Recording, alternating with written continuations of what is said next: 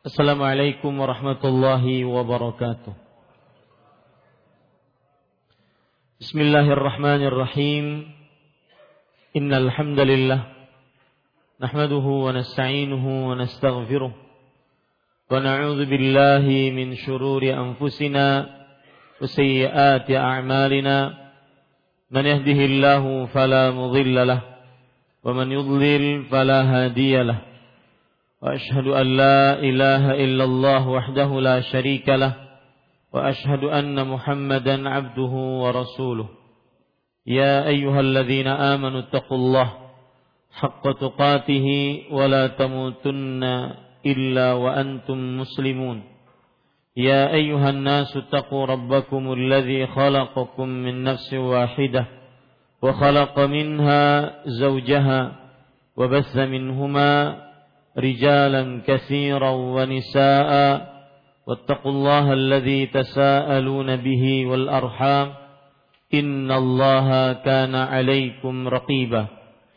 يا أيها الذين آمنوا اتقوا الله وقولوا قولا سديدا يصلح لكم أعمالكم ويغفر لكم ذنوبكم ومن يطع الله ورسوله فقد فاز فوزا عظيما أما بعد. فان اصدق الحديث كتاب الله واحسن الهدي هدي محمد صلى الله عليه وعلى اله وسلم وشر الامور محدثاتها وكل محدثه بدعه وكل بدعه ضلاله وكل ضلاله في النار الحمد لله Kita bersyukur pada Allah Subhanahu wa taala pada hari ini Rabu malam Kamis 5 Safar 1439 Hijriah. Kita dimudahkan oleh Allah Subhanahu wa taala dengan takdirnya untuk kembali duduk bersama di dalam Masjid Imam Syafi'i Banjarmasin Kalimantan Selatan demi mengkaji kembali kitab tauhid alladhi huwa haqqullahi 'alal 'abid yang ditulis oleh Syekhul Islam Mujaddiduddin Al-Allamah Muhammad At-Tamimi rahimahullahu taala. Salawat dan salam semoga selalu Allah berikan kepada Nabi kita Muhammad sallallahu alaihi wa ala alihi wasallam pada keluarga beliau, para sahabat serta orang-orang yang mengikuti beliau sampai hari kiamat kelak. Dengan nama-nama Allah yang husna dan sifat-sifatnya yang ulia, kita berdoa, Allahumma inna nas'aluka ilman nafi'an wa rizqan tayyiban wa amalan mutaqabbala. Wahai Allah, sesungguhnya kami mohon kepada Engkau ilmu yang bermanfaat, rezeki yang baik, dan amal yang diterima. Amin ya rabbal alamin. Para ikhwah dan akhwat, Bapak Ibu, saudara-saudari yang dimuliakan oleh Allah Subhanahu wa taala. Kita pada malam ini memulai bab yang baru, yaitu bab yang ke-41. Penulis rahimahullahu taala berkata, Babu qaulillahi taala ya'rifuna ni'matallahi thumma yunkirunaha al-ayah. Bab ke-41 dalam tanda kurung ingkar kepada nikmat Allah Subhanahu wa taala. Kenapa ditandai kurung? Karena buku aslinya tidak ada penyebutan bab ini. Buku aslinya yang berbahasa Arab langsung menyebutkan ayat yang dibawakan oleh penulis di sini firman Allah Subhanahu wa taala ya'rifuna ni'matallahi thumma yunkirunaha. Mereka mengetahui nikmat Allah kemudian mereka mengingkarinya. Surat An-Nahl ayat 83. Jadi kenapa tanda kurung di situ disebutkan karena tanda kurung tersebut nama babnya dari penerjemah. Nama babnya dari penerjemah bukan dari penulis kitab kita. Itu diingat ya. Nama babnya adalah dari penerjemah, bukan dari penulis kitab kita. Makanya sering kadang-kadang ada tanda kurung tanda kurung. Sedangkan dalam kitab aslinya menyebutkan firman Allah langsung. Babu qaulillahi ta'ala. Bab firman Allah Subhanahu wa taala. Dan inilah cara-cara ulama salaf di dalam menulis kitab. Mereka kadang-kadang menulis bab langsung dengan ayat. Menulis bab langsung dengan ayat. Dan ini lebih selamat dan lebih jauh dari kesalahan. Kemudian para ikhwan yang dirahmati oleh Allah, tetapi apa yang disebutkan oleh penerjemah itu bab 41 dalam tanda kurung ingkar kepada nikmat Allah benar. Yang diinginkan oleh penulis adalah bab tentang ingkar kepada Allah Subhanahu wa taala. Para ikhwah dan akhwat, Bapak Ibu saudara-saudari yang dimuliakan oleh Allah, eh, itu penjelasan tentang bab. Kemudian apa hubungan bab ini dengan tauhid? Hubungan ingkar terhadap nikmat Allah dengan tauhid apa hubungannya? Maka hubungannya para ikhwan yang dirahmati oleh Allah Subhanahu wa taala penulis rahimahullah taala menginginkan di dalam bab ini penjelasan tentang wajibnya beradab terhadap rububiyah Allah. Penulis penulis di dalam bab ini menginginkan pemberian peringatan dan penjelasan tentang wajibnya beradab terhadap rububiyah Allah. Sebelum saya lanjutkan, perhatikan sini baik-baik. Kita tahu bahwa tauhid ada tiga macam. Tauhid rububiyah, tauhid uluhiyah, dan tauhid asma dan sifat. Tauhid rububiyah yaitu meyakini bahwa Allah Subhanahu wa taala satu-satunya yang Maha Pencipta, Maha Pengatur, Maha Berkuasa. Ini tauhid rububiyah. Nah, di dalam bab ini ada kaitan dengan tauhid rububiyah. Penulis ingin memperingatkan kepada kita kepada seluruh kaum muslimin bahwa harus dan wajib beradab kepada Allah di dalam perkara tauhid rububiyah semua nikmat diberikan kepada Allah Subhanahu wa taala. Semua nikmat kita nyatakan itu berasal dari Allah. Makanya termasuk kekeliruan di dalam tauhid rububiyah adalah lafal-lafal yang menunjukkan kepada pemberian nikmat bukan dari Allah. Ini yang diingin dijelaskan oleh penulis. Bahwa sebagian orang menyandarkan nikmat tidak kepada Allah. Sebagian orang menyandarkan nikmat kepada selain Allah Subhanahu wa taala. Dan ini tentunya meniadakan kesempurnaan tauhid. Itu yang dimaksud pada bab ini. Jadi hubungan bab ini dengan tauhid karena kitab kita kitab tauhid. Hubungan bab ini dengan tauhid adalah bahwa penulis ingin menjelaskan kepada kaum muslimin melalui bab ini tentang wajibnya beradab di dalam perkara rububiyah, kekuasaan, penciptaan, pengaturan. Cara beradabnya bagaimana? menyandarkan semua nikmat kepada Allah. Dan beliau memperingatkan dengan keras agar menjauhi lafal-lafal atau lafat-lafat yang menyandarkan nikmat kepada selain Allah. Yang menunjukkan kepada penyandaran nikmat kepada selain Allah. Nanti contohnya kita akan bahas. Kenapa demikian? Karena itu berarti mengurangi kesempurnaan tauhid. Karena semua nikmat Allah Subhanahu wa taala yang memberinya. Ya. Tidak ada nikmat apa pun sekecil apa pun sebesar apa pun kecuali datang dari Allah Subhanahu wa taala.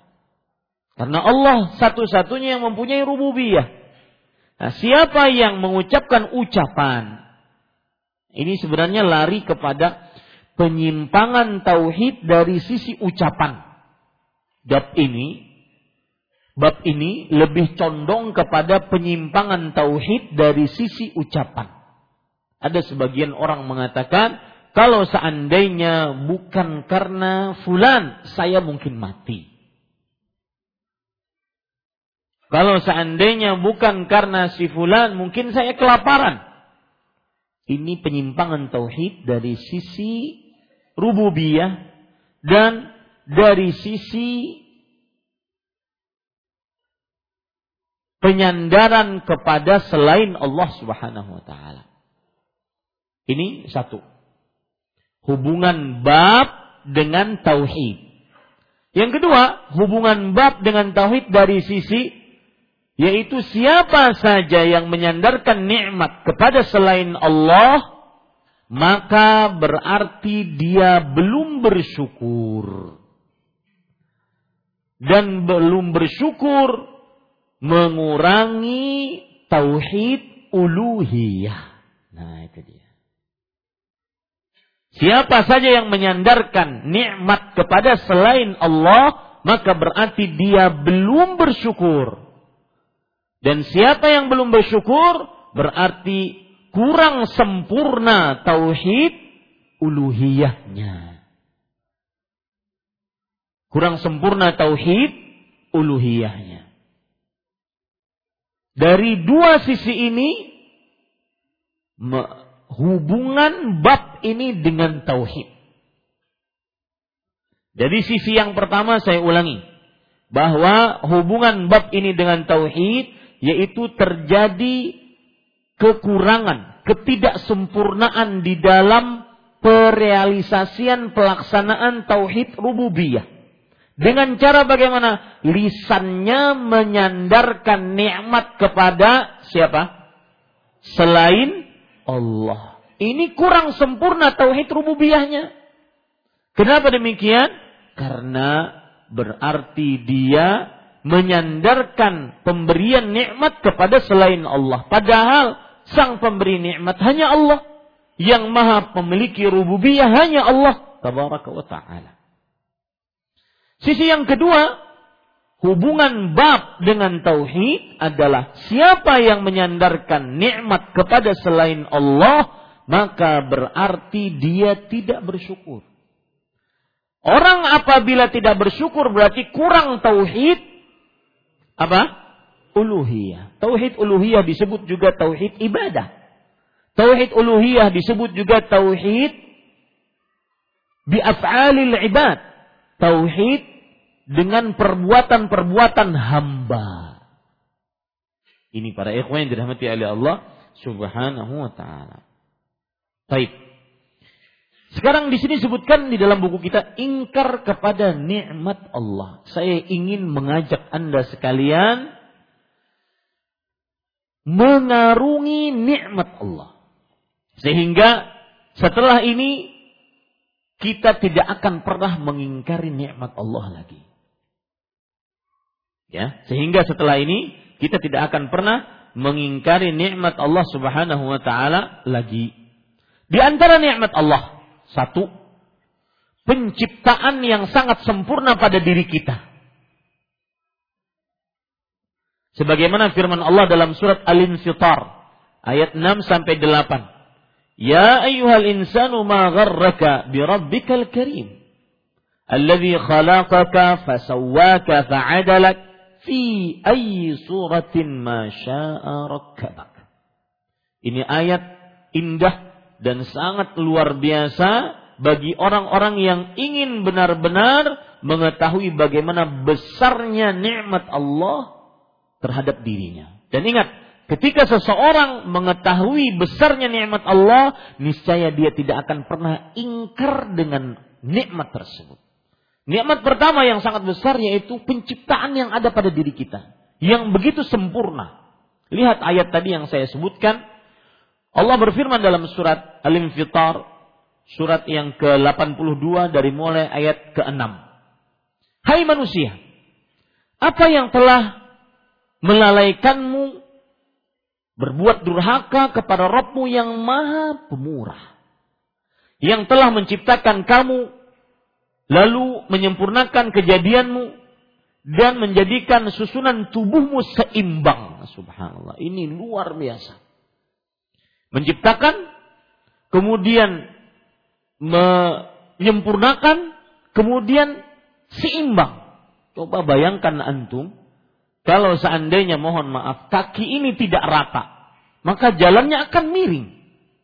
Bahu ini tidak rata, maka niscaya akan miring. Mata ini yang satu di atas, yang satu di bawah. Alladhi khalaqaka fasawwat. Yang menyempurnakanmu kemudian fa'adalah dan menyeimbangkanmu.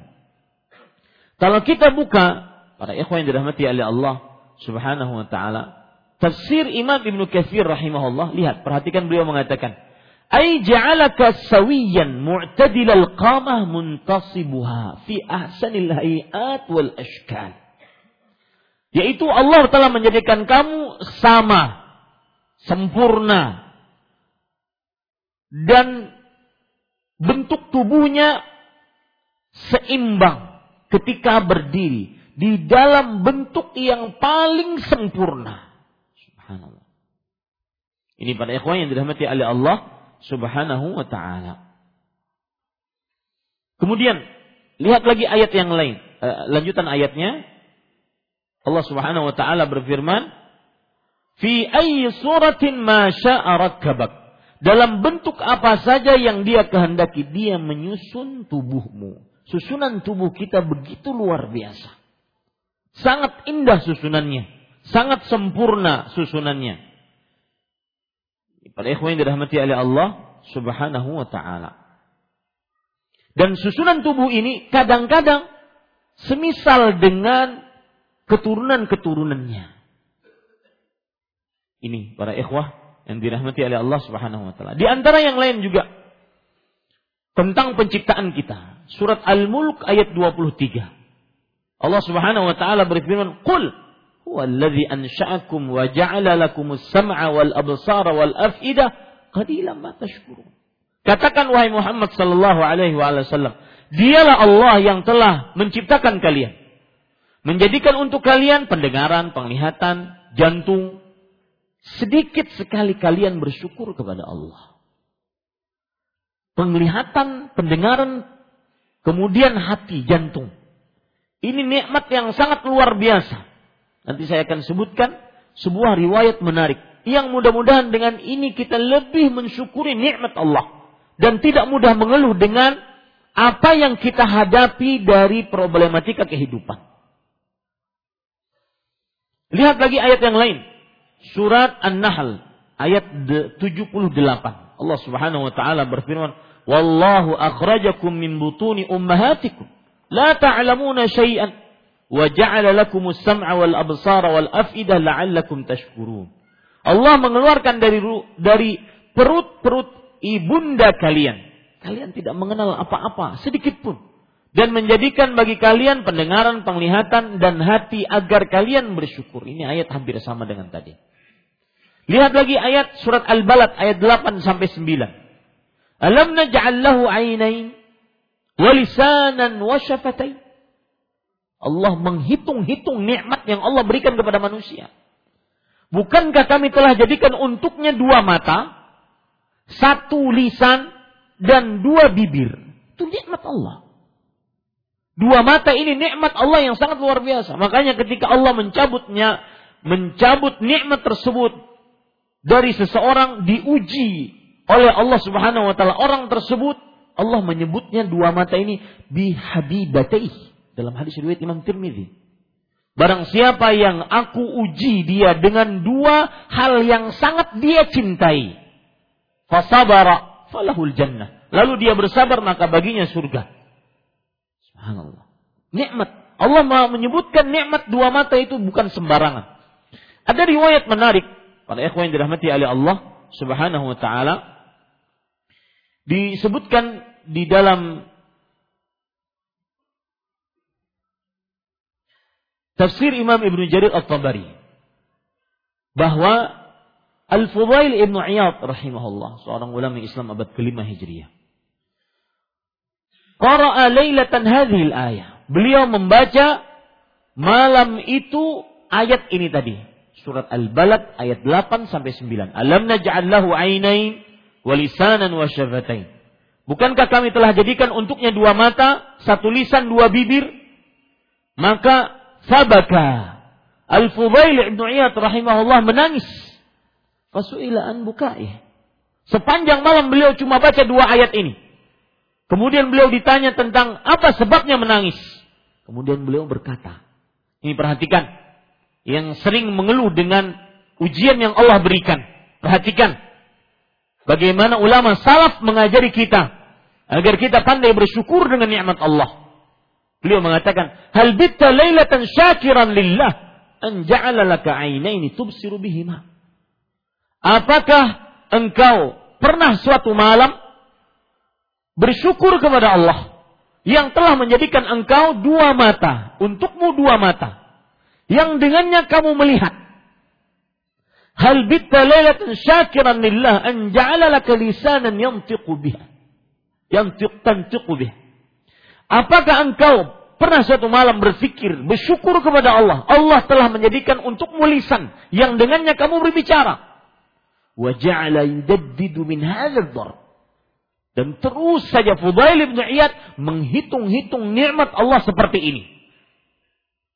Pernahkah engkau berpikir satu malam bersyukur kepada Allah, Allah telah menjadikan engkau untuk engkau dua telinga yang dengannya engkau mendengar, dua hidung yang dengannya engkau bernafas, dua tangan yang dengannya engkau memegang, melakukan aktivitas, dua kaki yang dengannya engkau berjalan, terus dihitung-hitung nikmat Allah. Ini salah satu nikmat Allah terbesar yang pernah Allah berikan kepada manusia, yaitu penciptaan yang sangat sempurna pada diri manusia. Sebagaimana firman Allah, Inna khalaqnal insana fi ahsanit taqwim. Walaqad khalaqnal insana fi ahsanit taqwim. Sungguh telah kami ciptakan manusia di dalam bentuk yang paling baik. Ini para ikhwan yang dirahmati oleh Allah Subhanahu wa taala.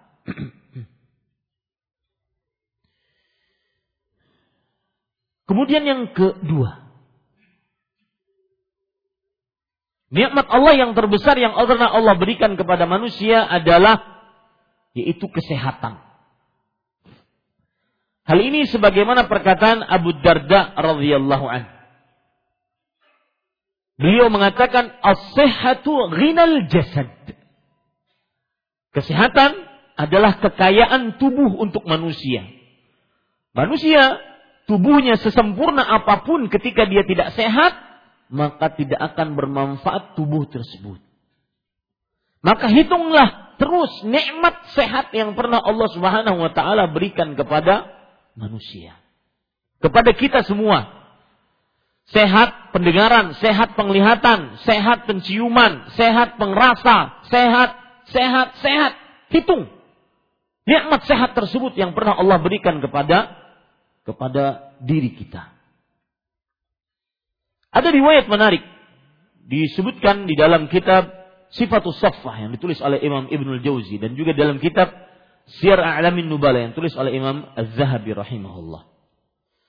Yaitu dari Yunus bin Ubaid. Yunus bin Ubaid ini abid fiqh, ahli ibadah, ahli zuhud dan terpercaya. Yunus bin Ubaid bercerita, "Anna rajulan syaka ilaihi dhiqa halih." Ada seseorang mengaku, mengeluh, melapor kepada Yunus bin Ubaid tentang sempitnya hidupnya. Entah itu permasalahan keluarga, permasalahan ekonomi, permasalahan pokoknya mengeluh tentang sempitnya hidupnya. Faqala lahu Yunus. Yunus bin Ubaid berkata kepadanya, "Ayasurruka anna laka bi basarika hadha alladhi tubsiru bihi mi'ata alfi dirham?" Wahai fulan, apakah engkau ingin mendapatkan seratus ribu dirham? Dan tukarannya adalah mata yang dengannya kamu melihat. Bahasa mudahnya, maukah engkau menjual matamu itu dengan seratus ribu dirham, saya kasih, kamu kasih matamu kepada Faqala rajul.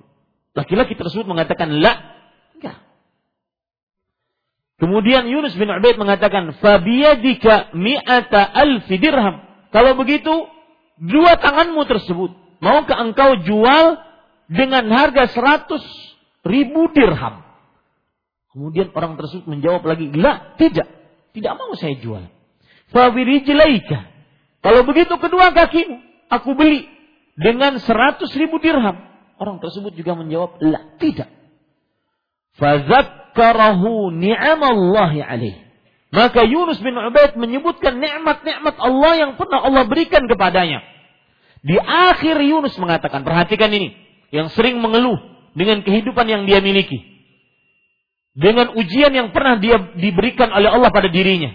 Dia sering menggerutu, dia sering menuduh Allah tidak adil. Perhatikan, kata Yunus bin Ubaid kepada orang ini, Ara indaka mi'in uluf wa anta tashkul hajah.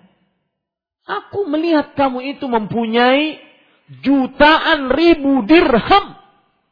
Tetapi kenapa engkau mengaku miskin? Kenapa engkau mengaku tidak memiliki apa-apa? Wahai saudaraku, jika ingin bersyukur, lihatlah nikmat Allah yang pernah Allah berikan kepada kita dari mulai kesehatan. Makanya disebutkan juga oleh Wahab bin Munabbih rahimahullah, seorang tabi'in. Beliau mengatakan maktubun fi hikmati Ali Daud al-afiyatu mulkul khafi. Subhanallah, ini indah luar biasa. Perkataan itulah perkataan-perkataan ulama salaf. Maka mengapa kita ini dakwah salaf? Dakwah yang mengajak kepada pemahaman para salaf. Pemahaman yang paling benar, perkat pemahaman yang paling tinggi, pemahaman yang paling hikmah. Bukan kita mengaku paling benar, tetapi pemahamannya yang disampaikan oleh para ulama salaf. Wahab bin Munabi berkata, Al-afiyah al-mulkul khafi. Kesehatan hidup, kenyamanan hidup, itu adalah kerajaan yang tersembunyi. Kekuasaan yang tersembunyi. Siapa yang sehat, dialah raja yang tersembunyi. Maka, pada ikhwan yang dirahmati oleh Allah, Mudah-mudahan setelah ini kita tidak pernah mengeluh lagi apa yang Allah Subhanahu wa taala ujikan kepada kita.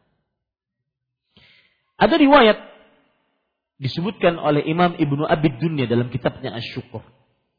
Dari Bakar bin Abdullah Al-Muzani. Bakar bin Abdullah Al-Muzani seorang tabi'in yang melihat sahabat. Dialah yang mengatakan, "Ma sabaqa Abu Bakrin bi kathrati siyamin wala salatin." Wala sadaqah.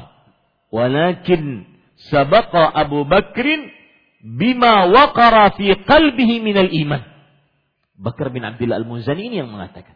Abu Bakar As-Siddiq radhiyallahu anhu tidak mendahului para sahabat Nabi dengan banyaknya puasa, sholat dan sedekah. Enggak.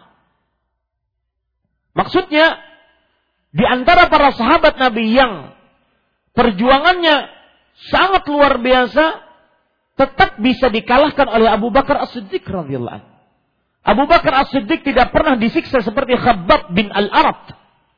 Abu Bakar As-Siddiq radhiyallahu anhu tidak pernah disiksa seperti Bilal bin Ibnu Rabah radhiyallahu anhu.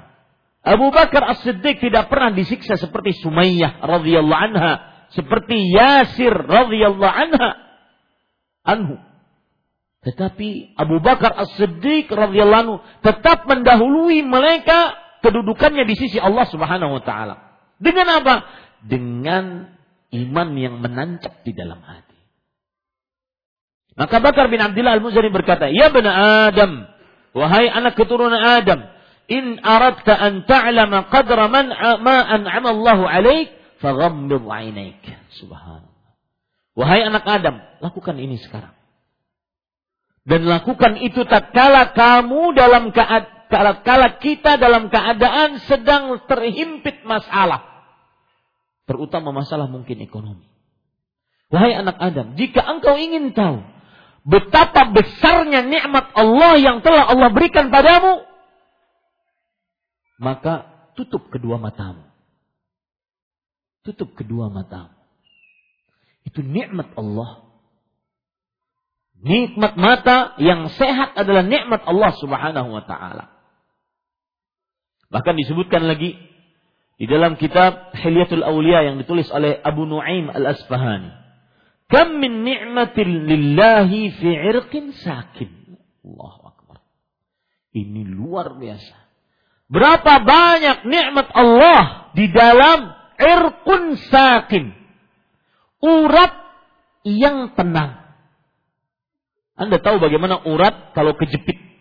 Anda tahu bagaimana kalau seandainya orang kesilahu. Sakitnya luar biasa. Berarti berapa banyak nikmat Allah yang pernah Allah berikan kepada seorang hamba tatkala urat tersebut tenang, nyaman. Lalu, fabi ayyala tukadziban. Lalu dengan atas nikmat apa? Nikmat Allah Subhanahu wa taala yang mana yang kamu dustakan? Ini para ikhwan yang dirahmati oleh Allah Subhanahu wa taala. Makanya Rasul sallallahu alaihi wasallam bersabda, dalam hadis yang diriwayatkan oleh Imam Bukhari dari Abdullah bin Abbas radhiyallahu anhuma ni'matani maghbunun fihi ma katsirun minan nas as-sihhatu wal farah dua nikmat yang kebanyakan manusia tertipu di dalam dua nikmat tersebut kesehatan dan waktu yang luang di sini Rasulullah SAW menyebutkan kata-kata maghbun Ghaban itu adalah istilah yang dipakai biasanya untuk jual beli. Si penjual tertipu dengan si pembeli karena menjual barang terlalu murah. Si pembeli tertipu dengan si penjual karena membeli barang terlalu mahal. Dipakai oleh Rasulullah dalam perihal nikmat. Artinya orang tertipu sebagaimana penjual atau pembeli tertipu ketika dia tidak menggunakan kesehatan dengan sebaik-baiknya. Ini para ikhwah yang dirahmati oleh Allah Subhanahu wa taala. Sehat. Oleh karenanya, karena sehat itu nikmat Allah, maka sehat yang akan ditanya oleh Allah Subhanahu wa taala di hari kiamat. Di antaranya hadis yang diriwayatkan oleh Imam At-Tirmidzi dan Ibnu Hibban dari Abu Hurairah radhiyallahu anhu Rasulullah sallallahu alaihi wasallam bersabda, "Inna awwala ma yus'alu al-'abdu anhu yawm al-qiyamati minan na'im an yuqa fayaqulu lah alam nusihha laka jismak wa nurawwika minal ma'il barid." Sesungguhnya perkara pertama yang akan ditanyakan atas hamba yang akan ditanyakan terhadap hamba atasnya pada hari kiamat adalah berupa nikmat yaitu dikatakan kepada kita, dikatakan kepadanya, bukankah kami telah sehatkan badan? Bukankah kami hilangkan hausmu dengan air yang dingin?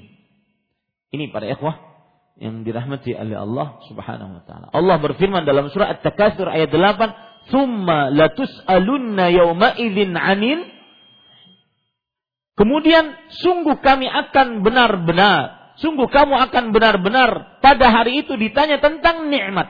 Abdullah bin Abbas radhiyallahu anhu mengatakan, nikmat yang akan benar-benar ditanya adalah sehatul abdani wal asma'. Kesehatan badan dan kesehatan pendengaran. Ya, silahkan azan dulu.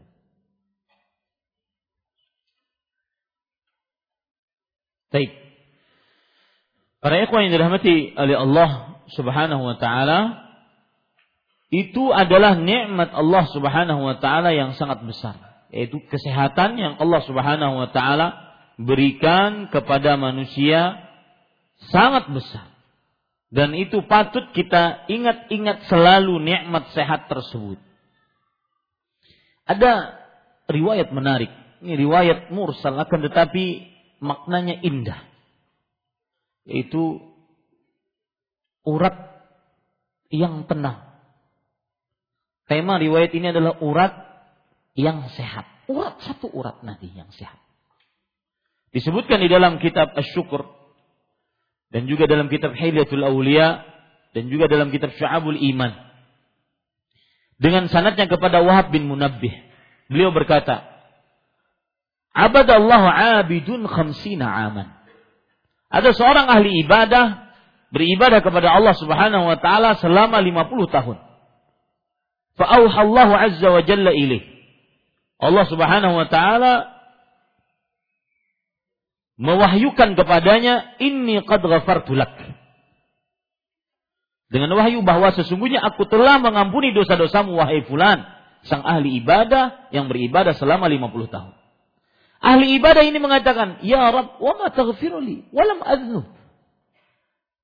Ahli ibadah ini mengatakan, "Ya Allah, bagaimana tidak kamu engkau bagaimana tidak engkau tidak mengampuni dosa-dosaku? Aku tidak pernah berdosa. Selama 50 tahun aku selalu ibadah kepada Allah. Bagaimana tidak aku diampuni oleh Allah? Artinya pasti aku dapat ampunanmu. Aku tidak pernah dosa. Maka apa yang terjadi?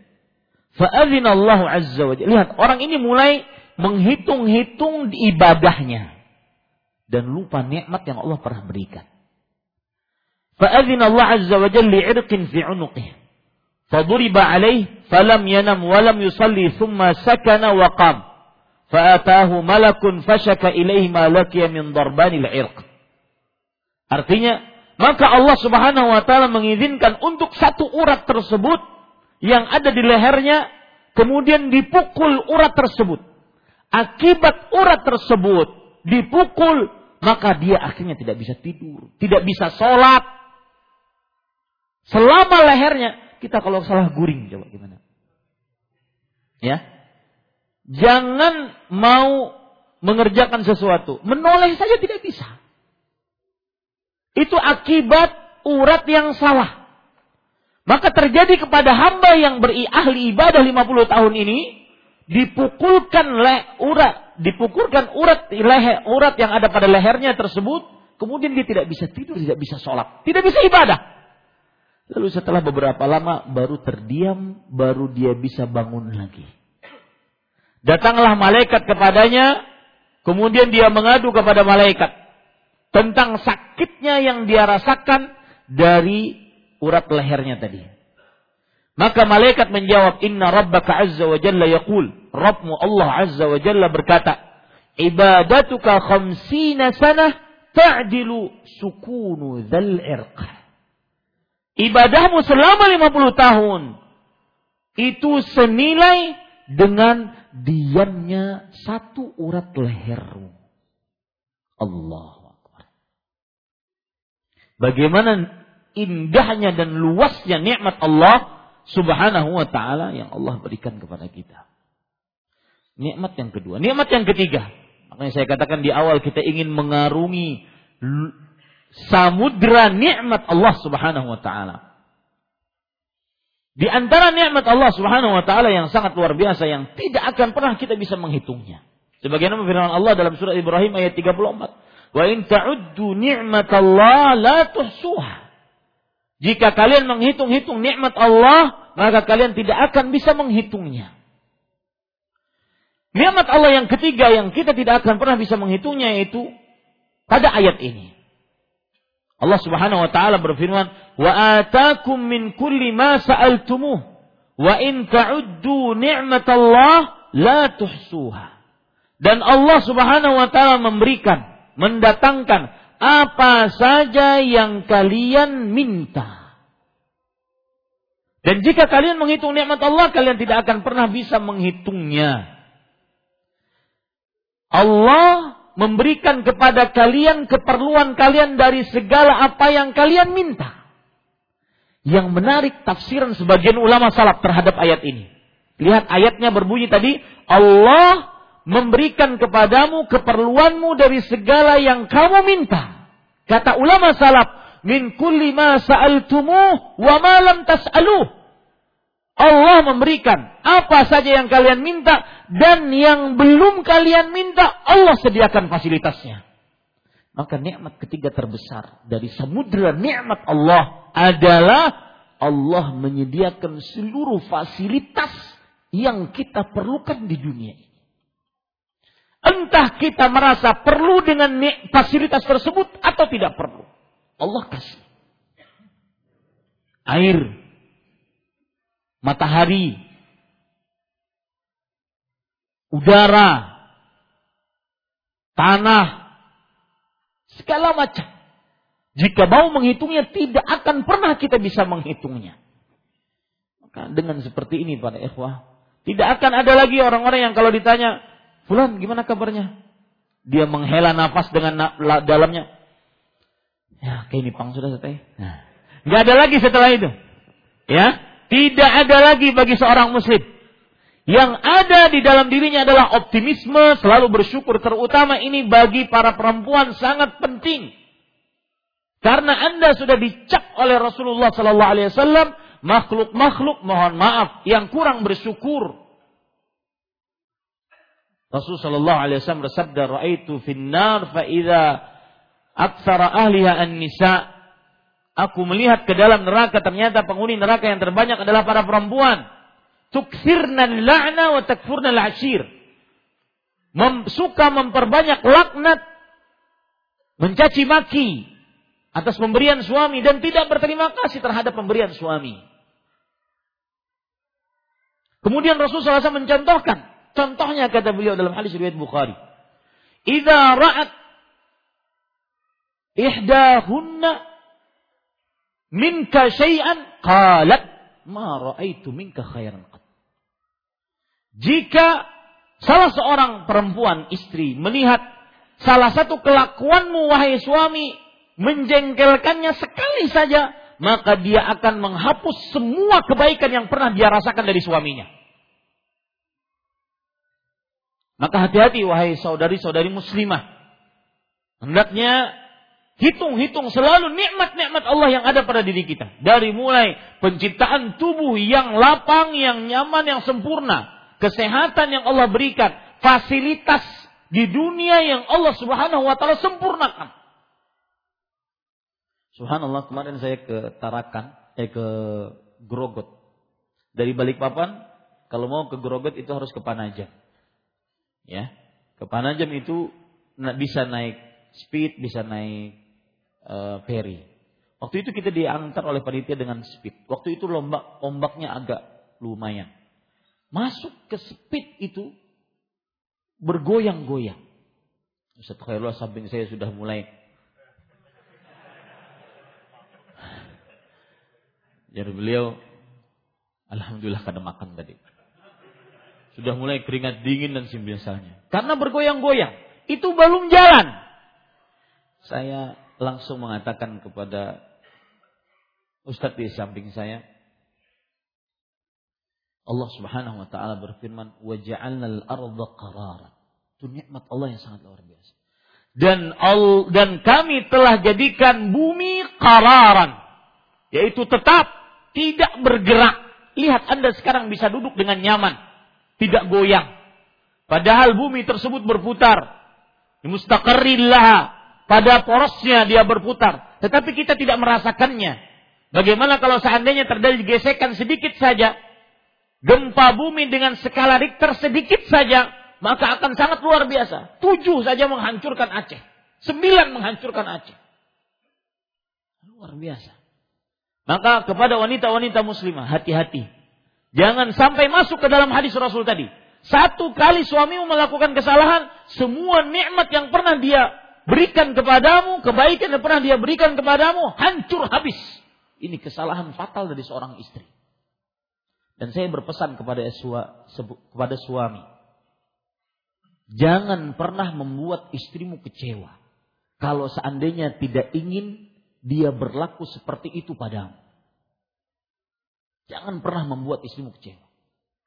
Jangan menolong dia menjadi penghuni neraka dengan membuat istrimu kecewa. Apa pun jenisnya. Kenapa? Karena dia akan melupakan semua kebaikanmu dari awal nikah sampai hari kamu melakukan kesalahan. Seakan-akan tidak pernah membuat memperbuat apa pun kebaikan. Ini para ikhwan yang dirahmati oleh Allah Subhanahu wa taala. Maka perhatikan baik-baik bahwa tafsiran yang sangat menarik tadi yang saya sebutkan di dalam tafsir Imam Katsir, min kulli ma sa'altumu wa ma lam tas'alu. Allah akan memberikan apa saja yang kamu minta dan yang belum kamu minta fasilitas di dunia Allah sediakan. Subhanallah. Yang di Kalimantan Banjarmasin tanahnya rawa, gambut, memerlukan kayu ulin, Allah sediakan. Tidak ada di daerah yang tidak tanahnya, yang tanahnya tidak rawa. Tidak ada, cari saja.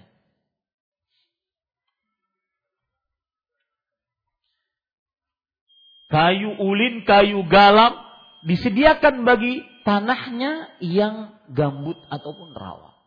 Tidak akan pernah ada di tanah yang keras tidak akan pernah ada. Kayu yang lain yang disediakan oleh Allah Subhanahu wa taala. Allah sediakan sesuai dengan keperluan manusia masing-masing. Ini luar biasa dan kalau kita memikirkan itu kita tidak akan pernah mengeluh walau sedikit. Sebesar apa pun nikmat yang Allah pernah berikan. Ada perkara menarik para ikhwah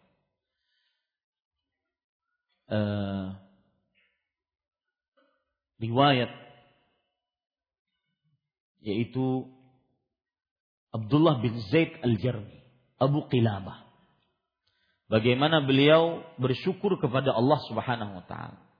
Kedua mata beliau, dan saya runut dari atas ke bawah. Kedua mata beliau rabun.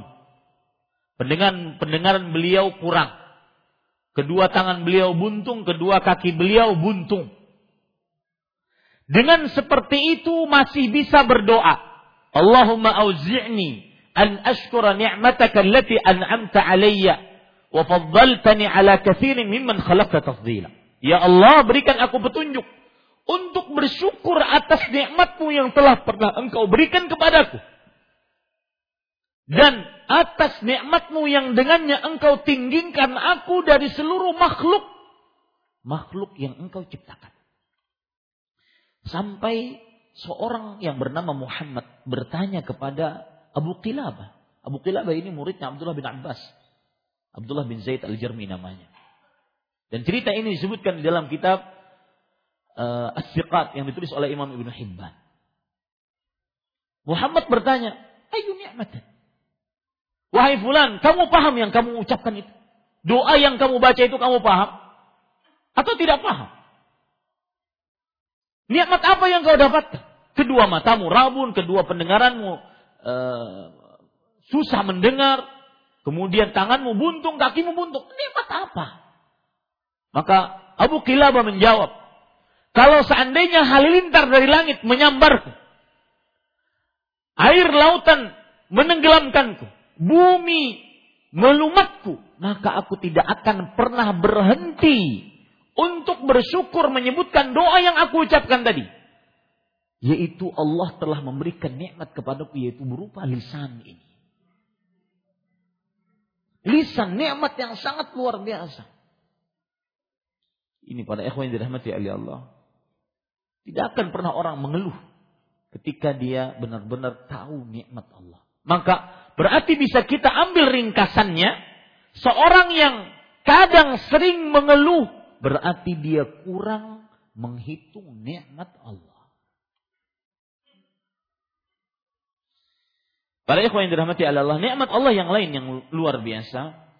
Yang keempat dan ini adalah puncak dari nikmat Allah Subhanahu wa taala yaitu nikmat akidah as-sahih.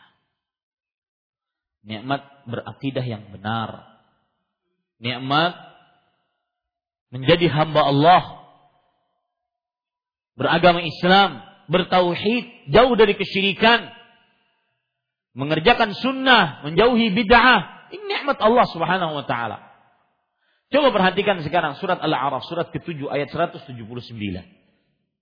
Allah Subhanahu wa taala berfirman walaqad dzara'na li jahannama katsiran minal jinnis wal in minal jinni wal ins Sungguh kami telah jadikan untuk isi neraka jahanam. Kebanyakan dari jin dan manusia. Kenapa mereka menjadi penghuni neraka jahanam? Lahum qulub la yaqiluna. Mereka punya hati tapi tidak melihat dengan hatinya. Walahum a'yunun la yubsiruna biha. Mereka punya mata tetapi tidak memandang dengan matanya. Walahum adzan la yasma'una biha. Dan mereka punya telinga tetapi tidak mau mendengar akan ayat-ayat Allah Subhanahu wa taala. Ulaika kal an'am bal hum adall. Mereka seperti binatang, bahkan lebih parah daripada binatang. Makanya para ulama mengatakan, laulal Islam lakunna kal bahai. Kalau bukan karena Islam, niscaya kita akan seperti hewan. Maka bersyukur ketika kita muslim. Bersyukur Allah Subhanahu wa taala menciptakan kita sampai detik ini beragama Islam. Padahal kita tidak belum pernah bayar sama Allah, belum pernah daftar sama Allah, belum pernah ngantri untuk menjadi seorang muslim. Allah yang nunjuk kita 50 ribu tahun sebelum penciptaan langit dan bumi. Dan mudah-mudahan Islam tersebut kita bawa sampai wafat kita. Di saat ada orang Arab, pintar baca Quran, paham bahasa Arab. Mau masuk Islam harus debat dulu dengan kaum muslimin. Bersyukur atas nikmat Allah Subhanahu wa taala. Ini para ikhwan yang dirahmati oleh Allah Subhanahu wa taala. Terutama orang-orang yang kembali ke jalan Allah setelah jauh dari jalan Allah dengan dunia yang begitu gelap. Dengan dunia yang penuh dengan maksiat. Allah kembalikan dia. Bersyukur kepada Allah.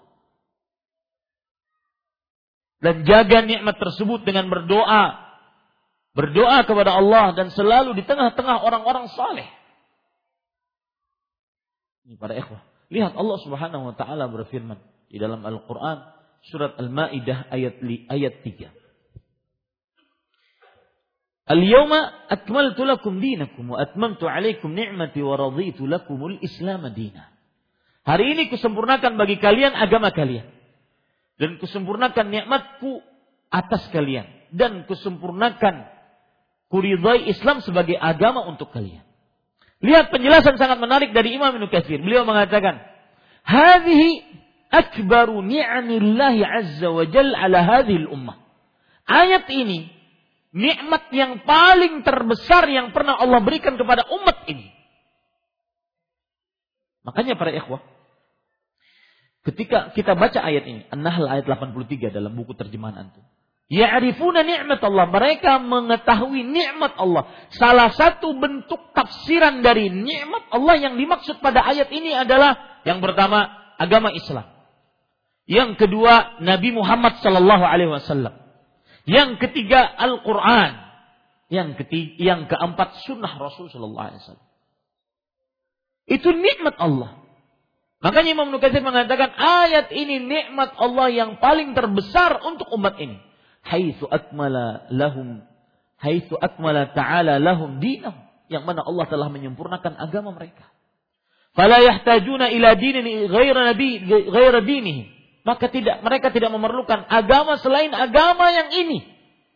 Wala ila nabiyyin ghaira nabiyihim. Tidak memerlukan nabi seorang pun selain nabi yang ini. Itu nabi kita Muhammad sallallahu alaihi wasallam. Bersyukur para ikhwah kita menjadi seorang muslim. Di saat sebagian manusia ada yang menyembah makhluk, ada yang menyembah binatang, ada yang menyembah benda mati. Alladzi la yanfa' wa la yang tidak bisa memberikan manfaat, tidak bisa memberikan mudarat. Allah Subhanahu wa taala berfirman, "Amman yujibul muttarra idza da'ah wa yakshifus su' wa yaj'alukum khulafa'al ard, a ilahum ma'allah?" Allah Subhanahu wa taala juga berfirman, "Wa man adallu mimman yad'u min dunillah man la yastajibu lahu ila yaumil qiyamah wa hum an du'aihim ghafilun." Siapa yang lebih sesat, lebih gila, mohon maaf, lebih sinting dibandingkan orang-orang yang berdoa kepada selain Allah yang pertama tidak mendengar doa, kalaupun mendengar tidak bisa menjawab. Kalaupun bisa menjawab, maka mereka akan lalai terhadap doa tersebut. Maka kita diberikan petunjuk hati oleh Allah untuk menyembah hanya kepada Allah. Banyak orang-orang yang pintar para ikhwah. Yang IQ-nya sekian, saking pintarnya ateis. Ini persis seperti yang dikatakan oleh Syekhul Islam Ibnu Taimiyah, "Ulaika qaumun utu zakaan wa lam yu'tu zakaan." Mereka lah orang-orang yang diberikan kepintaran, zakat pakai zal. Tetapi tidak diberikan kesucian hati, zakaan pakai zai. Maka para ikhwah yang dirahmati oleh Allah, itu samudra nikmat Allah. Kalau seandainya ini kajian tematik saya akan lebih jabarkan lagi nikmat-nikmat Allah yang begitu banyak. Akan tetapi kajian kita kajian kitab. Tetapi itulah nikmat Allah yang tidak akan pernah kita bisa menghitungnya. Kita sekarang baca apa yang disebutkan oleh penulis Hafizahullah taala atau rahimahullah taala. Beliau berkata, Qaulullah ta'ala ya'rifuna ni'matallah thumma yunkirunaha. Firman Allah Subhanahu wa taala mereka mengetahui nikmat Allah. Kemudian mereka mengingkarinya. Mereka mengetahui nikmat Allah, kemudian mereka mengingkarinya. Para ikhwah yang dirahmati oleh Allah, mereka di sini orang-orang kafir Quraisy. Dan orang-orang musyrik secara umum. Mereka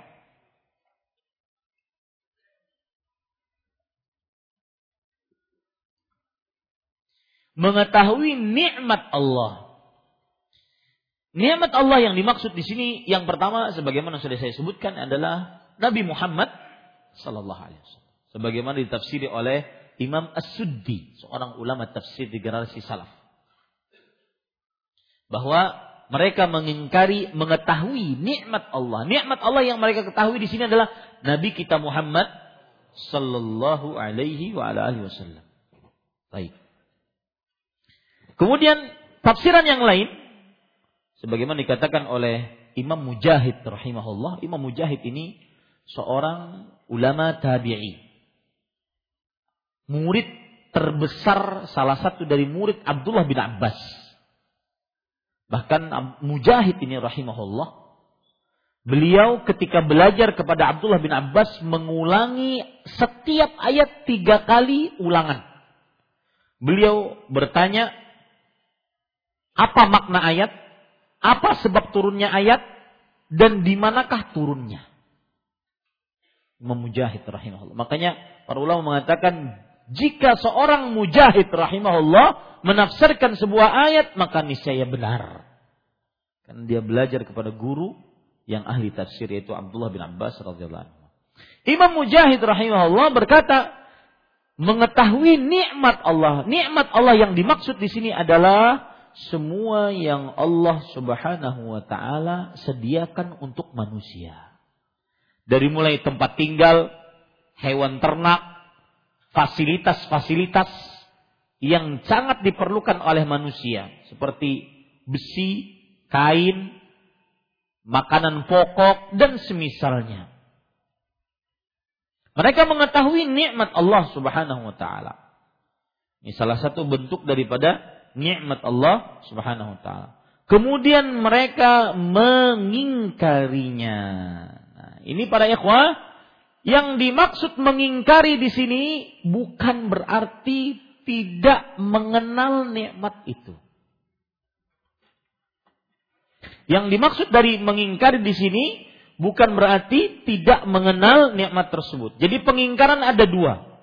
Ingkar nikmat ada dua. Tidak mengakui nikmat tersebut, tidak mengakui nikmat tersebut. Yang kedua, menyandarkan kepada selain pemberi nikmat. Yaitu Allah Azza wa Jalla. Ini ingkar nikmat. Ketika kita baca tadi, summa yungkiruna, kemudian mereka mengingkari nikmat itu, bukan ini yang dimaksud. Mereka ngakui nikmat yang Allah beri eh, Allah berikan kepada dia. Mereka tahu ada nikmat hidup, ada nikmat kesehatan, ada nikmat penciptaan, ada nikmat fasilitas yang Allah berikan. Mereka tahu. Bukan itu yang dimaksud, tetapi mereka menyandarkan nikmat tersebut kepada selain Allah. Mereka katakan, "Laula fulan." Kalau seandainya bukan fulan, maka niscaya saya akan binasa. Kalau seandainya bukan karena fulan, niscaya saya akan miskin. Kalau seandainya bukan karena bulan, niscaya saya akan masih saja berpenyakitan dan semisalnya. Dia lupa penyebab pertama. Penyebab pertama siapa? Allah Azza wa Jalla. Lupa penyebab pertama yaitu Allah Subhanahu wa taala. Jadi yang dimaksud kemudian mereka mengingkarinya mengingkari yang dimaksud di sini adalah menyandarkan nikmat tersebut kepada selain Allah. Ini para ikhwah yang dirahmati oleh Allah Subhanahu wa taala.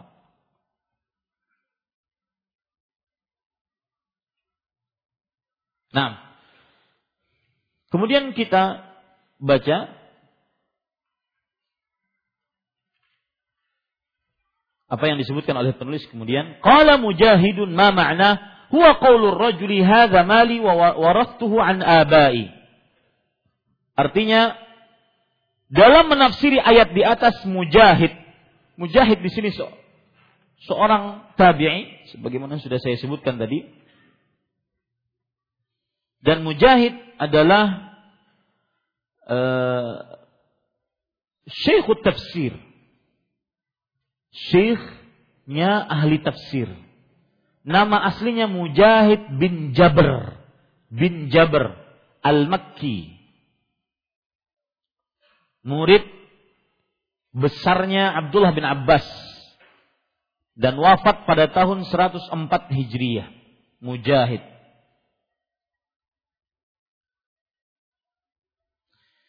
Uh, Mujahid pernah berkata, Aratul mushaf ala bin Abbas salah marrat. Aku pernah mempelajari Al-Quran satu mushaf kepada Abdullah bin Abbas sebanyak tiga kali. Sebanyak tiga kali. Aqifu inda kulli ayah. Setiap ayat aku senantiasa diam bertanya kepada Abdullah bin Abbas. As'aluhu aku bertanya kepadanya fima nazalat. Tentang apa ayat ini turun? Apa sebabnya? Wa kaifa nazalat dan bagaimana ayat ini turun? Wa kaifa makna dan bagaimana makna ayat ini? Ini para ikhwah maka beliau adalah syekhut tafsir. Syekhnya ahli tafsir dan wafat pada tahun 104 Hijriah dan umur beliau kira-kira 83 tahun. Baik. Mujahid berkata bahwa maksudnya adalah kata-kata seseorang ini adalah harta kekayaanku yang aku warisi dari nenek moyangku. Nah ini nih. Lupa dia menyandarkan harta tersebut diberikan oleh siapa? Allah subhanahu wa ta'ala. Di orang ketika mengatakan, enak aja saya ini. Orang kaya. Turunan orang kaya saya ini. Nah, itu ada semacam kekurangan tauhid rububiyah pada dirinya. Persis seperti tiga orang yang berpenyakitan, si botak, si penyakit kulit, dan si tunanetra. Si botak dan si penyakit kulit yang tidak bersyukur kepada Allah. Ketika sudah tumbuh rambutnya, kemudian penyakit kulitnya sudah membaik, kemudian diberikan kekayaan, diberikan kekayaan, yang tunanetra pun diberikan kekayaan, matanya sudah melihat, maka si botak ketika didatangi oleh malaikat yang menyerupai dirinya tatkala dia sebelum sehat. Botak, miskin, hidup lagi. Datang kepada orang tersebut, ya fulan, bisakah aku minta sebuah bekal untuk bisa melanjutkan perjalanan? Maka dia menjawab apa? Lihat, manusia itu kayak begitu pak. Kalau sudah diberikan nikmat, setelah sulit dia La farihun fakhur disebutkan dalam surat Hud ayat 10 dan 11. Walain azaqna azaqnahu na'ma'a ba'da dharra massathu la yaqulanna dhahaba sayyi'atu anni innahu la farihun fakhur. Kalau seandainya kami berikan nikmat kepada manusia, ya, kepada manusia, kebahagiaan sesudah bencana yang menimpanya, ini saya dia akan mengatakan telah hilang bencana-bencana itu dariku. Sesungguhnya dia sangat bergembira dan sangat mencongkakkan diri. Sama seperti botak tadi. Sudah sehat, sudah kaya, datang orang penyakitan seperti dia dulunya. Dia mengatakan apa? Al-asghal kathirah, mohon maaf ya. Saya juga banyak keperluan. Silahkan pulang. Kemudian malaikat ini mengingatkan keadaan dia dulu. Kayaknya saya kenal engkau. Engkau dulunya bukan bot, bukankah engkau botak, miskin? Maka dia langsung mengatakan, La warastu hadha kabiran an kabir. Enak aja kalau bahasa kita. Nyaman aja kamu padahal aku nih keturunan kurang sugih. Darahkunya hijau. Ini para ikhwan yang dirahmati oleh Allah Subhanahu wa taala.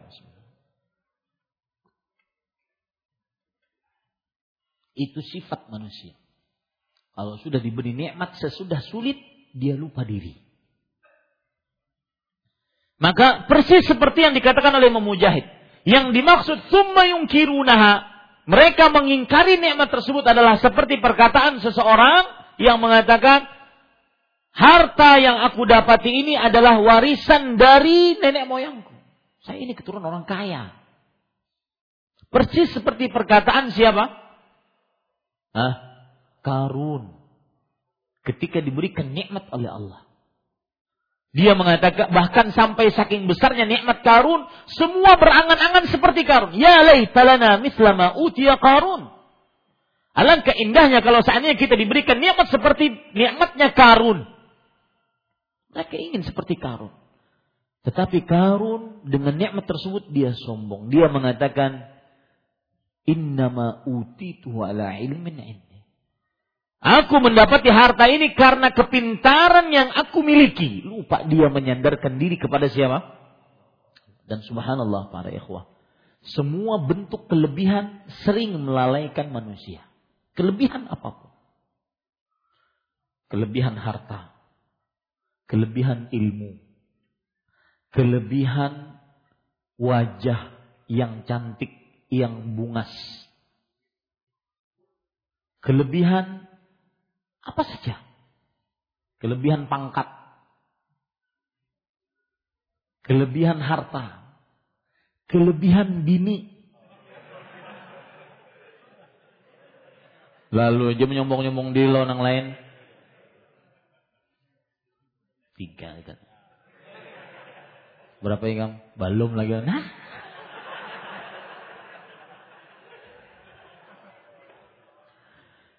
Hah? Kelebihan tinggi badan. Melihat yang mohon maaf endek. Bahkan sampai kelebihan berat badan. Itu membuat kadang orang terlena dan sombong. Jika tidak disandarkan kepada Allah subhanahu wa ta'ala. Persis seperti yang dikatakan oleh Imam Mujahid. Hada mali warathu an an abai. Ini hartaku aku warisi dari nenek moyangku. Persis seperti karun. Beda dengan Nabi Sulaiman. Ketika ditol alaihi salam. Ketika ditolong oleh seorang yang berilmu mendatangkan singgasana Ratu Balkis. Tidak sampai sekejap mata maka ada istana di hadapannya. Falamma ra'ahu mustaqirran indahu qala hadza min fadli rabbi. Ketika singgasana Ratu Balkis tersebut ada di depan matanya, sebelum mata berkedip, Nabi Sulaiman langsung bersyukur. Ini adalah karunia Robku. Liya beluani ashkur amakfur. Agar Allah mengujiku apakah aku pandai bersyukur atau kufur terhadap nikmatnya. Maka para ikhwan yang dirahmati oleh Allah subhanahu wa ta'ala, ini adalah kebiasaan manusia. Sering tidak menyandarkan kelebihan yang Allah berikan kepada Allah Subhanahu wa taala.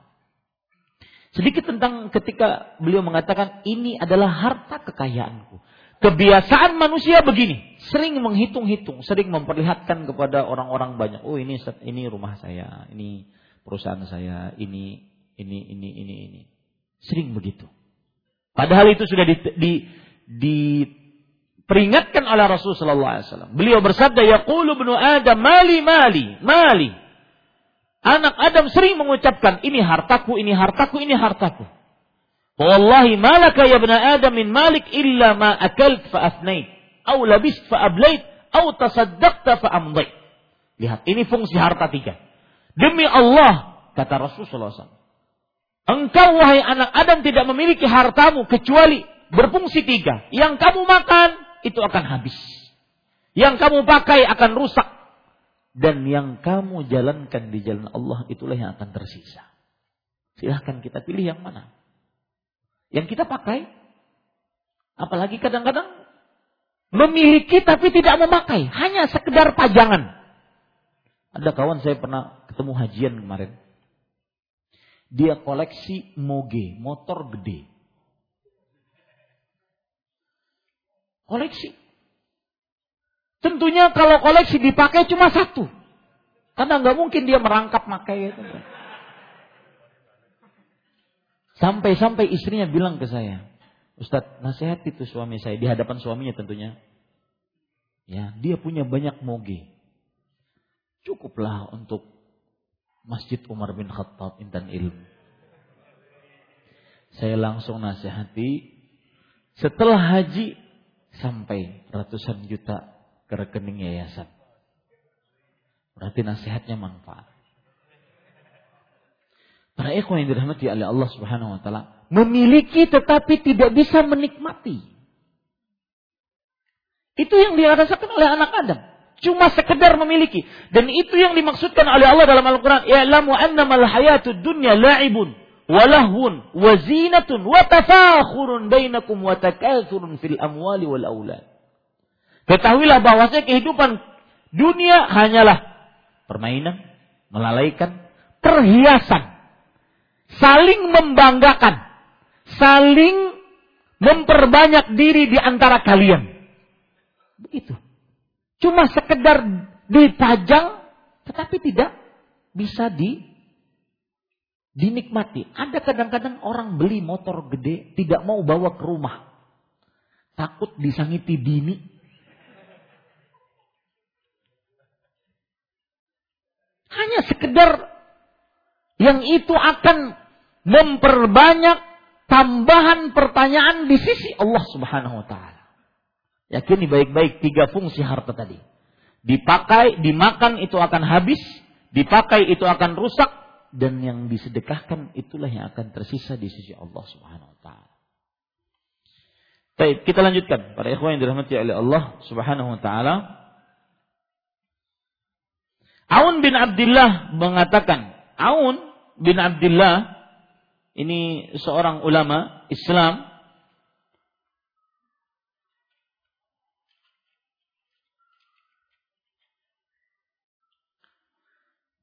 Aun bin Abdullah bin Utbah bin Mas'ud Al-Hudhali. Beliau ahli ibadah, terpercaya dan wafat pada tahun 120 Hijriah. Yakni kata mereka kalau bukan karena pulan tentu mereka tidak akan menjadi begini. Nah, ini kalau bukan karena pulan tentu mereka tidak akan menjadi begini. Ini berarti menyandarkan nikmat kepada selain Allah. Bukan karena pulan ya, bukan bukan menyandarkan kepada Allah Subhanahu wa taala. Ini yang menyebab ini yang disebut dengan mengingkari nikmat Allah Subhanahu wa taala.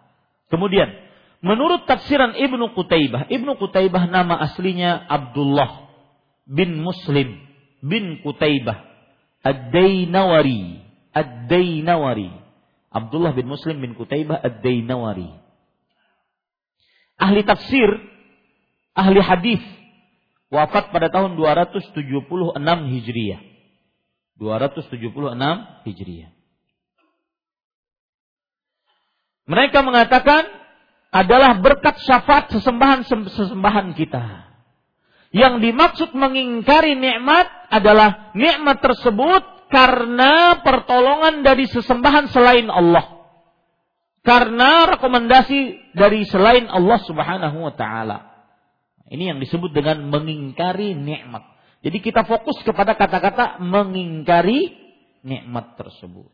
Baik, selanjutnya. Abul Abbas. Abul Abbas nama aslinya adalah Ahmad bin Abdul Halim atau yang terkenal dengan Syekhul Islam. Ulama Islam abad ke-8 Hijriah atau yang terkenal dengan Ibnu Taimiyah. Abul Abbas kunyahnya, panggilannya Ibnu Taimiyah, gelarnya Syekhul Islam. Nama aslinya Ahmad bin Abdul Halim. Ulama Islam abad ke-8 Hijriah. Setelah mengupas hadis yang diriwayatkan oleh dari Zaid bin Khalid yang isinya bahwa Allah Subhanahu wa taala berfirman, "Pagi ini di antara hamba-hambaku ada yang beriman kepadaku dan ada pula yang kafir." Dan seterusnya sebagaimana telah diataskan disebutkan di atas ia mengatakan hal ini banyak terdapat dalam Al-Qur'an maupun sunnah. Allah Subhanahu wa taala mencela orang yang berbuat syirik kepadanya dengan menisbatkan nikmatnya kepada selainnya di antara kaum salaf ada yang mengatakan yaitu seperti kata mereka anginnya enak, nahkodanya tangkas dan sebagainya yang seling keluar ucapan dari orang banyak. Masya Allah Ustaz, begitu aja nggak nggak boleh? Ya. Misalkan kita lagi pas landing pesawat, ya, wah ini pilotnya jago.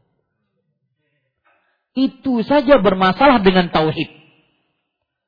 Bukan dia mengucapkan alhamdulillah yang telah yang telah memudahkan pilotnya untuk mendaratkan pesawat dengan baik. Selalu sandarkan kepada Allah Subhanahu wa taala. Jadi beliau ketika menafsiri pagi ini ada hamba-hambaku yang beriman, ada pula yang kafir. Maksudnya adalah apabila turun hujan, maka ada hamba-hamba Allah yang beriman yang mengatakan hujan datang dari Allah. Tetapi ada pula yang kafir yang mengatakan kalau bukan karena bintang maka tidak akan turun hujan ini. Maka salah satunya adalah perkataan ulama salaf termasuk orang-orang yang mengingkari nikmat Allah ketika ada orang yang mengatakan, "Wah, anginnya enak nih." Nah, kodanya bagus. Pilotnya mahir. Lupa dia menyandarkan diri kepada Allah Subhanahu wa taala. Taib. Kandungan bab ini. Satu, tafsiran mengetahui nikmat Allah tetapi kemudian mengingkarinya. Ini sudah kita bahas tadi ya. Nikmat Allah itu banyak dan maksud daripada mengingkarinya di antaranya adalah mengingkari yaitu menyandarkan nikmat tersebut kepada selain Allah. Yang kedua, perbuatan tersebut sering terjadi dalam ucapan orang banyak karena itu harus dihindari.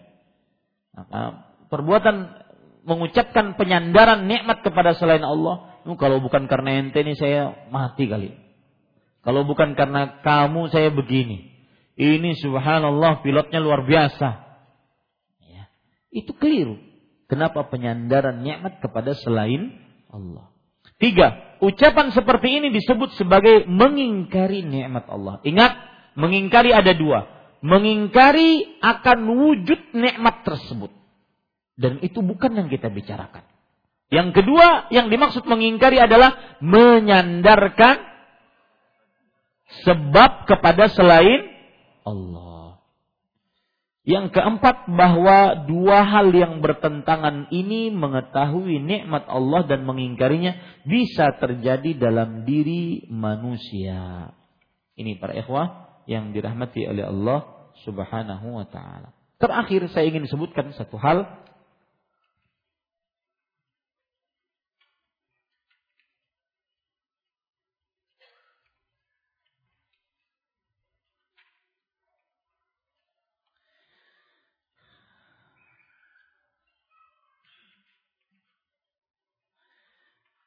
Para ikhwah yang dirahmati oleh Allah.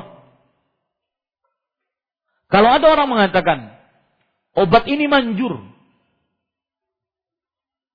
Apakah bermasalah? Maka para ikhwah yang dirahmati oleh Allah subhanahu wa ta'ala. Lebih baik dia mengatakan, dengan kuasa Allah obat ini manjur. Kenapa? Karena kalau seandainya tidak disandarkan kepada Allah berarti dia menyandarkan kepada sebab yang mungkin sebab itu syar'i, sebab itu benar terbukti, tetapi tidak menyandarkan kepada Allah Subhanahu wa taala. Itu yang keliru. Maka saya ingin katakan terakhir bahwa apabila sebab itu adalah sebab yang syar'i dan sudah terbukti tetapi tetap saja sandarkan sebab itu kepada Allah Subhanahu wa taala. Ingin sembuh dari penyakit sakit kepala, maka minum obat tuh. Manjur tuh obatnya. Aku semalam sakit kepala semingguan, bah tuh makan obat tuh ampih dengan apa? Kuasa Allah. Itu lebih baik dibandingkan dia mengatakan minum ya Pasti sembuh. Nah, kata-kata pasti sembuh ini dia sebagai obat syar'i betul. Kita diperintahkan untuk berobat. Kemudian sudah terbukti. Beberapa orang mencobanya terbukti. Maka boleh dia mengatakan tetapi lebih baik dia sandarkan dengan kuasa Allah obat ini manjur. Ini para ikhwan yang dirahmati oleh Allah. Itu kira-kira yang bisa kita sampaikan. Alhamdulillah eh, bab ke-41 selesai. Dan sekali lagi bab ke-41 ini lebih condong kepada permasalahan syirik dengan ucapan. Syirik dengan apa para ikhwah? Ucapan. Ya. Wallahu alam.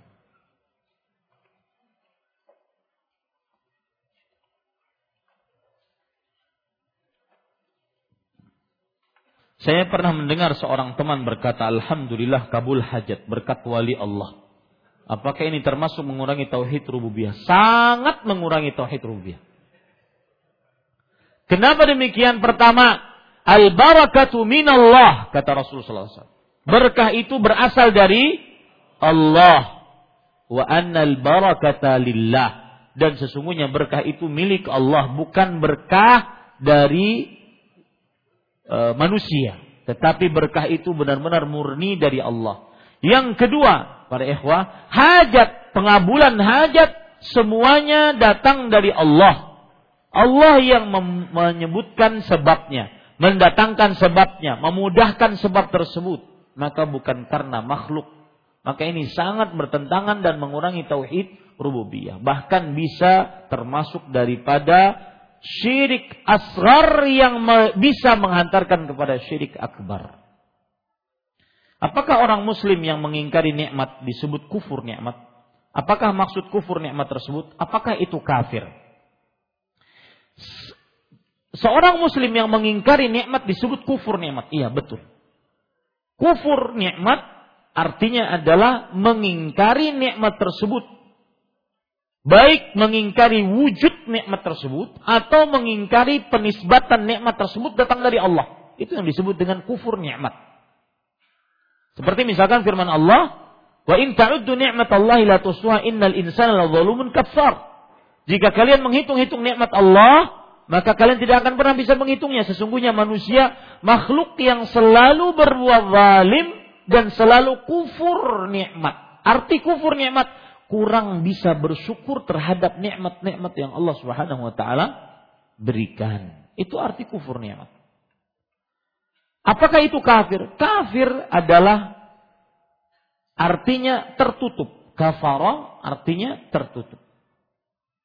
Dan tertutup di sini maksudnya adalah tidak beriman kepada Allah Subhanahu wa taala. Dan kekufuran lebih luas dibandingkan kesyirikan. Setiap kesyirikan adalah kekafiran dan tidak setiap kekafiran adalah kesyirikan.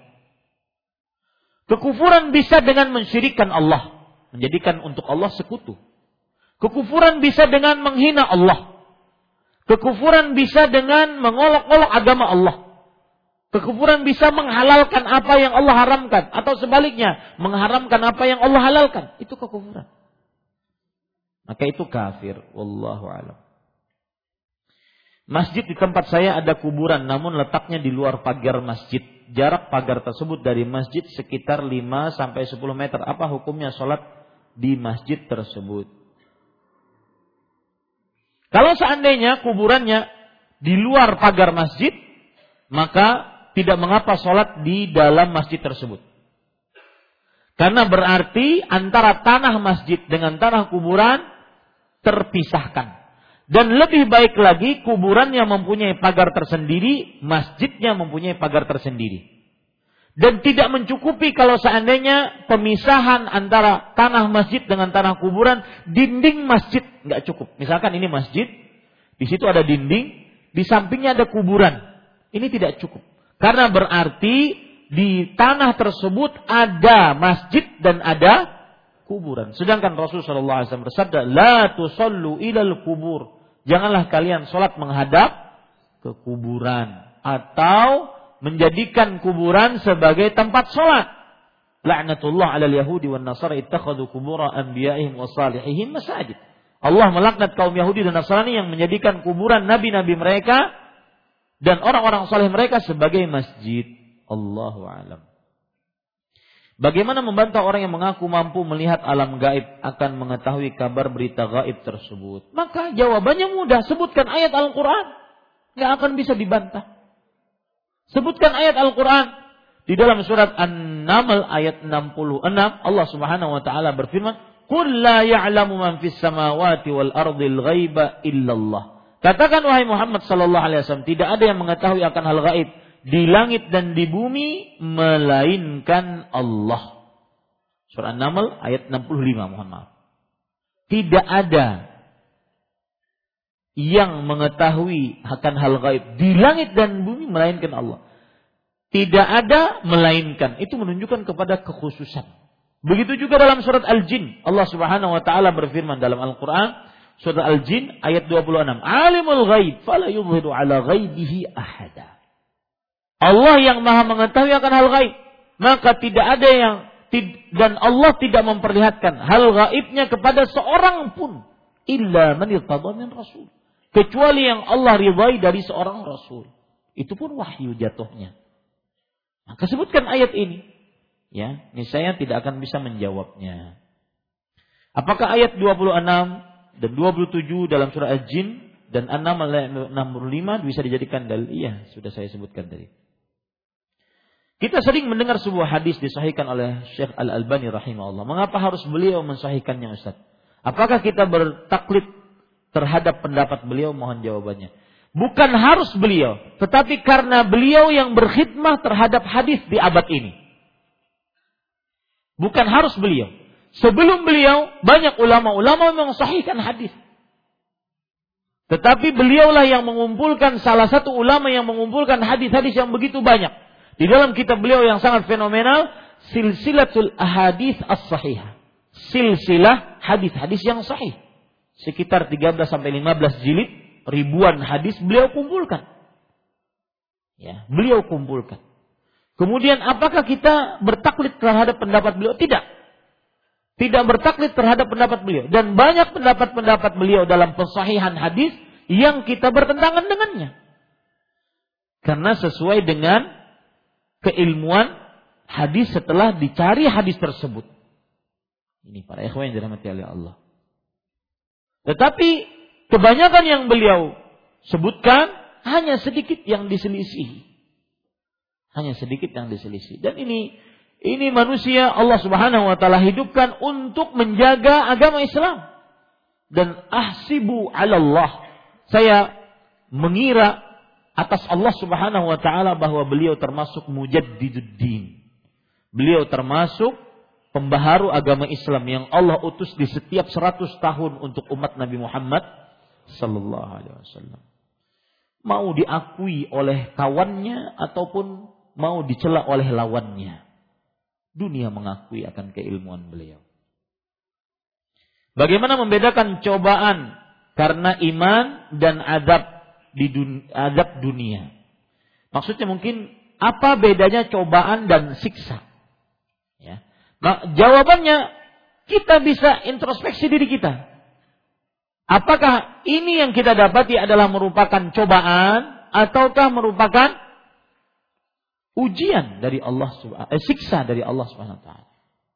Kalau seandainya kita melihat diri kita adalah orang yang taat kepada Allah, senantiasa mendahulukan hak-hak Allah, mengerjakan kewajiban, berusaha menjauhi larangan, maka itu berarti ujian dari Allah.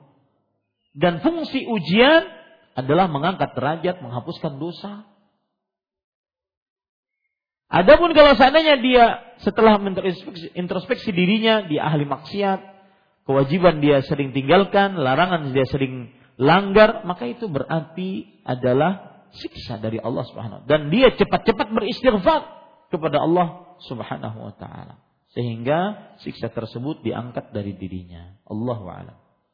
Apakah kalau orang yang bernazar kalau sembuh dari sakit akan ke kubur si A? Inikah yang dimaksud dengan penyembah kubur? Mohon penjelasannya tentang arti penyembah kubur. Nazar, pertama, nazar hukumnya makruh. Rasulullah SAW bersabda, yus innama la yustakhraju bihi illa minal bakhil. Ay kama qala Nabi SAW. Tidak dikeluarkan nazar tersebut kecuali dari seorang yang bakhil, kikir, pelit, mendit, engken. Apa lagi? Pamalar. Ya, tidak keluar kecuali dari orang itu. Kalau tidak sembuh penyakitnya dia tidak akan pernah bersedekah. Kalau seandainya tidak sembuh penyakitnya dia tidak akan pernah berziarah kubur. Para ikhwah, saya ingin mengingatkan. Nazar adalah dari hanya keluar dari orang yang bakhil. Tetapi jika seseorang sudah bernazar, dan apabila nazar itu sebuah ketaatan, maka wajib dikerjakan. Karena makna nazar adalah mewajibkan sesuatu pada diri sendiri tentang yang tidak diwajibkan oleh Allah. Mewajibkan sesuatu pada diri sendiri yang tidak diwajibkan oleh Allah Subhanahu wa taala. Itu nazar. Dan apabila nazar itu berupa ketaatan kerjakan. Rasulullah sallallahu alaihi wasallam bersabda, "Man nazara an yuti' Allah falyuti'hu wa man nazara an ya'si Allah fala ya'sihi." Siapa yang bernazar ingin taat kepada Allah, kerjakanlah. Siapa yang bernazar ingin bermaksiat kepada Allah, maka janganlah engkau mengerjakan. Seorang di zaman jahiliyah bernazar ingin menyembelih hewan di daerah namanya Buana. Rasulullah SAW mengatakan, apakah di dalam di daerah Buana tersebut ada berhala-berhala? Apakah tempat penyembahan-penyembahan berhala selain Allah? Maka sahabat tersebut mengatakan tidak wahai Rasulullah. Kalau begitu aufi binadzik. Tunaikan nazarmu dan jangan sering-sering bernazar para ikhwan. Menyulitkan diri sendiri. Bernazar menyulitkan diri sendiri. Ya. Kemudian para yang dirahmati oleh Allah Subhanahu wa taala, itu masalah nazar. Kemudian berziarah kubur. Asal hukum berziarah kubur ibadah kepada Allah. Rasulullah sallallahu alaihi wasallam bersabda, "Kuntu nahaitukum an ziyaratil kubur fazuruha, fa innaha tudzakirukumul akhirah." Dahulu aku melarang kalian untuk berziarah kubur, maka ziarahilah kuburan-kuburan. Sesungguhnya menziarahi kubur-kubur itu mengingatkan akan kehidupan akhirat. Berarti apabila seseorang bernazar ingin berziarah, kalau seandainya saya sembuh, saya berziarah kubur, ke kuburan fulan, maka kerjakan. Kenapa? Karena itu ibadah kepada Allah. Cuma kalau seandainya kenapa dituju kuburan fulan, wali fulan, maka karena dianggap kuburan tersebut agung, penuh karomah, penuh berkah, maka ini tidak boleh dikerjakan. Kenapa? Karena ziarah kuburnya berarti ziarah kubur yang tidak sesuai dengan petunjuk Rasul sallallahu alaihi wasallam. Nah, nanti dibedakan itu ya pada ikhwan yang dirahmati Allah. Apa yang dimaksud dengan penyembah kubur? Penyembah kubur adalah orang yang mendatangi kuburan dan minta kepada orang yang dikubur. Itu penyembah kubur. Minta kepada orang yang dikubur. Wahai fulan, berikan saya anak, berikan saya rezeki. Dan ini syirik akbar. Ini syirik akbar. Wahai penghuni kubur, madat, madat. Kekuatan, kekuatan. Ini syirik akbar. Ya, ini tidak benar. Adapun apabila ada orang yang datang kepada kuburan, kemudian dia menjadikan orang yang dikubur tersebut sebagai peran, perantara, pemberi rekomendasi, mendekatkan permintaan dia kepada Allah, ini pun juga syirik akbar. Kenapa? Karena menjadikan antara dia dengan Allah perantara. Dan itu yang dilakukan oleh orang-orang musyrik sebelum Nabi Muhammad sallallahu alaihi wasallam. Mereka mengatakan, "Walladzina taqadu min dunihi awliya ma na'buduhum illa liyuqarribuna ila Allah zulfa." Orang-orang yang menjadikan selain Allah sebagai penolong, sebagai sembahan, mereka mengatakan kami tidak menyembah berhala ini. Tapi kami ingin berhala ini menyampaikan hajat kami sedekat-dekatnya kepada Allah Subhanahu wa. Persis seperti apa yang terjadi kepada orang-orang yang sebagian berziarah kubur dengan niatan seperti ini. Menjadikan penghuni kubur yang sudah mati sebagai perantara antara dia dengan Allah. Menyampaikan hajatnya kepada Allah. Karena dia menganggap dirinya penuh dosa. Orang yang dikubur ini adalah wali Allah. Orang saleh, diampuni. Wali kutub, wali badal. Ya. Ini tidak benar. Ini para ikhwan, itu yang disebut dengan penyembah kubur. Termasuk di dalamnya kategori penyembah kubur tetapi tidak sampai kepada penyembahan, tetapi mengagungkan kuburan. Yaitu mengkhususkan ibadah di kuburan. Berdoa merasa lebih khusyuk di kuburan. Berdoa merasa lebih mustajab di kuburan. Mengkhususkan sholat di kuburan. Mengkhususkan membaca Al-Quran di kuburan Ya. Karena merasa lebih berkah di kuburan dibandingkan di masjid Allah Subhanahu wa taala. Nah, ini termasuk kategori yang mengagungkan kuburan tetapi tidak sampai kepada penyembahan. Allah a'lam. Apakah mengatakan meyakini Islam ada sampai saat ini karena adanya Rasulullah SAW termasuk mengingkari nikmat Allah Subhanahu Wa Taala? Maka jawabannya tidak. Ini termasuk daripada nikmat Allah diutusnya Rasulullah Sallallahu Alaihi Wasallam sebagai Rasul yang menyampaikan risalah Nabi Muhammad, risalah dari Allah, ini adalah nikmat Allah Subhanahu Wa Taala. Maka ketika kita mengatakan bahwasanya agama Islam ini dibawa oleh Nabi Muhammad Sallallahu Alaihi Wasallam, maka ini bukan kekufuran, bukan mengingkari nikmat Allah, tetapi itu bentuk kesyukuran terhadap nikmat Allah Subhanahu wa taala. Makanya disebutkan tadi dalam tafsiran, ya'rifuna nikmat Allah. Mereka mengetahui nikmat Allah. Mengetahui nikmat Allah. Nikmat Allah salah satunya apa tadi tafsirannya? Diutusnya Nabi Muhammad sallallahu. Kemudian beliau mengatakan mohon doanya agar saya dikasih keturunan. Dengan nama-nama Allah yang husna dan sifat-sifatnya yang mulia, semoga yang belum mendapatkan keturunan diberikan oleh Allah Subhanahu wa taala keturunan. Ustaz, Assalamualaikum warahmatullahi Semisal orang tua tidak mengizinkan saya memakai celana cingkrang dan berjenggot, bagaimana menyikapinya? Mohon penjelasan. Anda tidak akan ditanya oleh orang tua tentang bagaimana tidak taat kepada Allah. Tetapi Anda akan ditanya oleh Allah kenapa tidak taat kepadaku. Maka taatilah Allah. Dan ketaatan kepada orang tua berbatas selama memerintahkan taatan kepada Allah Subhanahu wa taala. Ta'atul makhluk muqayyadun bi ta'atillah wa rasulih. Ketaatan kepada makhluk terbatas selama taat kepada Allah dan Rasulnya. Makanya Rasul Shallallahu Alaihi Wasallam bersabda, "La ta'ata fi ma'siyatillah, fil ma'ruf." Tidak ada ketaatan apa pun dalam perihal bermaksiat kepada Allah. Kepada siapa pun, istri taat suami, anak taat orang tua, murid taat guru, rakyat taat pemimpin. Selama tidak bermaksiat kepada Allah. Sesungguhnya ketaatan hanya dalam perihal yang ma'ruf. Wallahu a'lam. Maka berpakaianlah sesuai yang diinginkan oleh Allah, berpenampilah sesuai yang diinginkan oleh Allah dan Rasulnya, dan bersabarlah dengan kelakuan orang tua. Dan berdoalah kepada Allah agar orang tua kita dibukakan hatinya untuk menerima dakwah sunnah ini. Bagaimana hukum Islam terhadap perempuan yang jatuh cinta, maaf kepada suami orang lain? Dan laki-laki tersebut sebaliknya, jazakallahu khairan.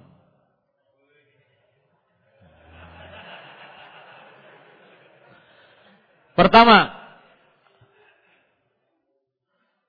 mencintai seorang lelaki dari seorang perempuan, baik lelaki itu bujangan ataupun sudah bersuami, eh, sudah beristri, maka jika yang dimaksud mencintai adalah ingin dijadikan istri oleh si laki-laki ini, boleh.